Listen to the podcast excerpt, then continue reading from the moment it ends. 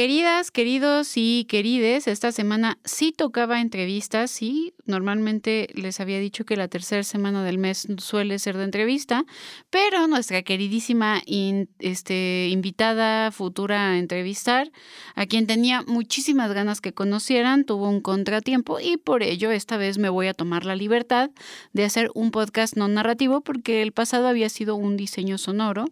Y así que hoy vamos a platicar algunos de los tantos temas que de repente han enviado a modo de pregunta o solicitud a nuestro Instagram en el canal de difusión que les recuerdo pueden seguirnos en Historia Chiquita por Instagram, en X como Historia Chiqui y en TikTok como Historia Chiquita. Y también los invitamos a seguirnos en nuestro canal de YouTube, también ahí pueden escuchar el podcast. Y cuando hay este, entrevistas pues usualmente subimos ahí el video y pronto va a, a comenzar a haber una este, transmisión, pero eso todavía no lo voy a anunciar hasta dentro de unas semanas con más detalle. Así que quiero aprovechar para invitarlos nada más, antes de comenzar con el tema del día de hoy, a seguir al grupo de autoayuda de dibujo, quienes esta semana muy amablemente me recibieron para grabar un podcast maravilloso en el cual nos divertimos muchísimo. Y también les quiero recordar que pronto va a salir una participación que hice con Teca de Historia para Tontos para que pues estén pendientes también de sus redes.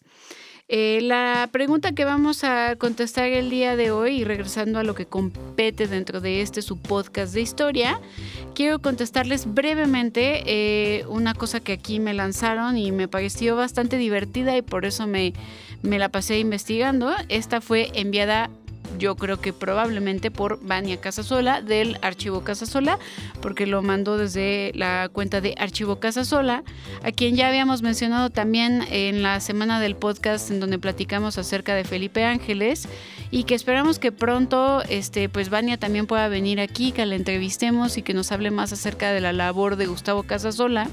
Pero bueno, la pregunta que nos hizo va así. ¿Cuál es la historia, sí, señoras y señores, del papel del baño.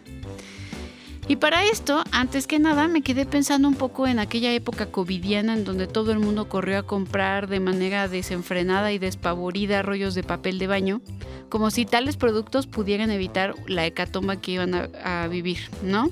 Pero también con la mención de la historia del papel del baño vino a mi mente una serie de recuerdos de cuando a veces tenía que salir de prácticas al campo y se hacían chistes bastante escatológicos en relación a los cuadritos de papel, ¿no? Que con un cuadrito te podías limpiar y ya nada más te embarrabas todo con te desembarrabas todo con el papel de baño. Entonces, sí, ya, ya, ya me metí a lo escatológico porque este podcast es de cosas de popó. Estábamos hablando de papel de baño, pues hay que hablar de popó, ¿ok? En fin, regresando al planeta Tierra, eh, porque siempre me empiezo a ir a las cosas que no tienen nada que ver, ¿cómo es que comenzó a usarse el, rollo de papel de baño? Y antes que nada hay que aclarar que hay distintas fuentes que hablan de otros aditamentos que se utilizaban para limpiarse el aquellín, ¿ok? Primero tenemos que en Roma se hablaba sobre el uso del tersorium, una especie de esponja marina que se amarraba en un palo, así como Bart Simpson de que le gustaba bañarse con una estopa pegada a un palo. Bueno, aquí era una esponja pegada a un palo para limpiarse el ano después de que uno defecaba después de llegar a la letrina. Ese palo se solía enjuagar en una cubeta llena de agua con vinagre o agua salada y muchos creen que esto generó propagación de enfermedades como son el cólera y la tifoidea. Aunque aclaro, porque cuando estaba investigando esto me salió este, un artículo que decía que algunos investigadores y arqueólogos e historiadores eh, están en un debate constante sobre el verdadero uso de este palo con la esponja. Entre ellas la arqueóloga Jenny Jennifer Bates de la Universidad de Pensilvania que cuestiona si este aditamento era verdaderamente para limpiar la letrina o en realidad el ano de la gente, ¿ok? Entonces existe un debate sobre el uso de este aditamento y bueno, Jennifer Bates es una historiadora que se dedica a estudiar cuestiones de la vida cotidiana de distintas épocas, específicamente una época que tiene que ver con Asia, pero que fue entrevistada para hablar acerca del tersorium. También hay otras fuentes que hablan de la espátula de mierda también conocida como chugi o seshu ¿ok? Los nombres de Chugi o Seishu son eh, tanto chino como japonés, ¿ok? La cual era un palo que se usaba en Asia, sobre todo en el budismo chino y japonés, y que venía de una herencia proveniente de la India, donde se utilizaba este mismo palo, es decir, la espátula de mierda, para este, llamársele salaka. Es un nombre en sánscrito, ¿vale? Entonces aquí ya llevamos dos aditamentos. El tersorium, que era el palo con la esponja, que no sabemos si era para limpiar las letrinas o el ano de la gente, y el palo de mierda o espátula de mierda, que era para quitarse pues lo que estuviera ahí pegado o lo que fuera. Asimismo, también encontré que existe un estudio del British Medical Journal que fue escrito por Raymond Poincaré de Garche y Philippe Charlier, en donde se menciona el uso de unas fichas de un juego, también conocido como el juego de los mercenarios o juego de ladrones. Eran unas fichas de cerámica y el juego se llamaba Ludus Latruncolorum o Pesoi. Y esas fichas también se tienen registro de que al parecer se usaba para limpiarse el ano. O sea, se utilizaba la ficha para desembarrar lo que estuviera pegado en nuestra hermosa colita. Ahora, sobre el papel higiénico, algunos dicen que se comenzó a utilizar en China durante el siglo II y otros también dicen que en el siglo VI a.C. Y más adelante, ya en distintas dinastías de China, se habla de una producción grande de papel higiénico, obviamente con otro tipo de este, materiales. Algunos dicen que papel de arroz, pero el que usualmente es reconocido en nuestros días como el inventor del papel higiénico moderno, el que usamos el día de hoy más o menos, es sin duda el señor Joseph Galletti quien vendía el rollo como un papel medicinal y que comenzó a venderse desde los años 50 del siglo XIX, es decir, en el año de 1857 hasta 1920.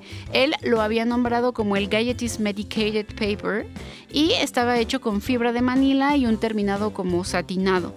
Mucho de lo que se producía de este papel se iba a Reino Unido y una parte se quedaba para venta en Estados Unidos, pero al parecer no le iba muy bien, no tuvo mucho éxito debido a que pues este a la gente como que le daba un poco de pudor tener que comprar papel para limpiarse. Entonces preferían limpiarse con otras cosas. Más tarde se habla de que el señor Walter Alcock va a tratar de vender una nueva propuesta de papel de hojas de baño.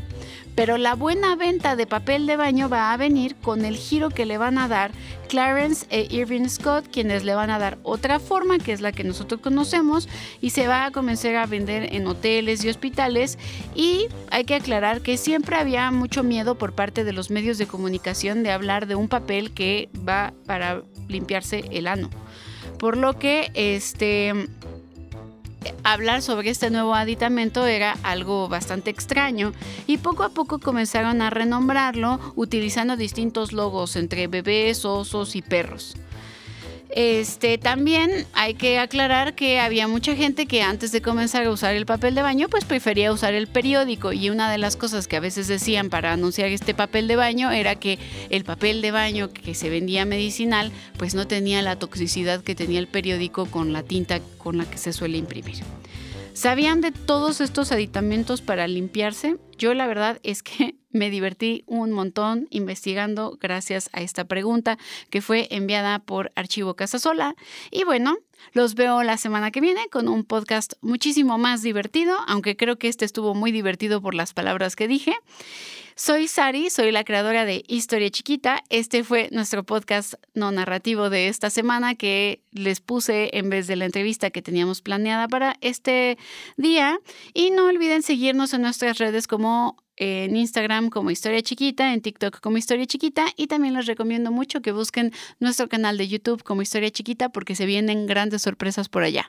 Les mando un abrazo y un beso y nos vemos pronto. Bye. For the ones who work hard to ensure their crew can always go the extra mile, and the ones who get in early so everyone can go home on time, there's Granger, offering professional grade supplies backed by product experts so you can quickly and easily find what you need.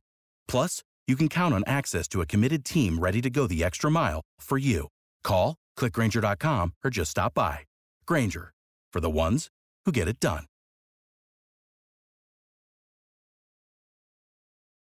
Hello, it is Ryan, and we could all use an extra bright spot in our day, couldn't we? Just to make up for things like sitting in traffic, doing the dishes, counting your steps, you know, all the mundane stuff. That is why I'm such a big fan of Chumba Casino. Chumba Casino has all your favorite social casino style games that you can play for free anytime, anywhere with daily bonuses. That should brighten your day a little. Actually, a lot. So sign up now at chumbacasino.com. That's chumbacasino.com. No purchase necessary. Group. Void were prohibited by law. See terms and conditions. 18 plus.